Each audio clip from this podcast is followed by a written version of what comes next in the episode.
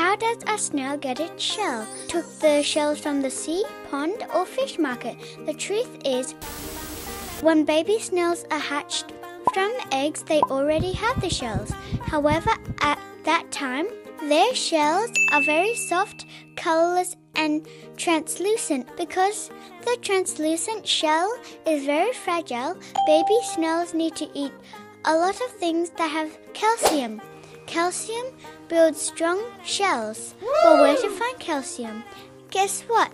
The first food that contains a lot of calcium is the eggshell it hatched from. How handy!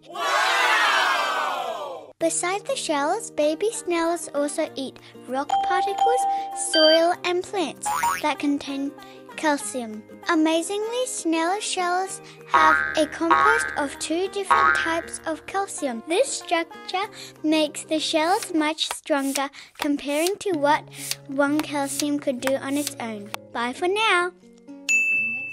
See you next time. さようなら。一二三四五六七，我们在一起。一二三四五六七， 快乐在一起。一二三四五六七，我们在一起。顾客要什么？一二三四五六七，快乐在一起。Don't forget to give this video a thumbs up。喜欢我们请订阅哦。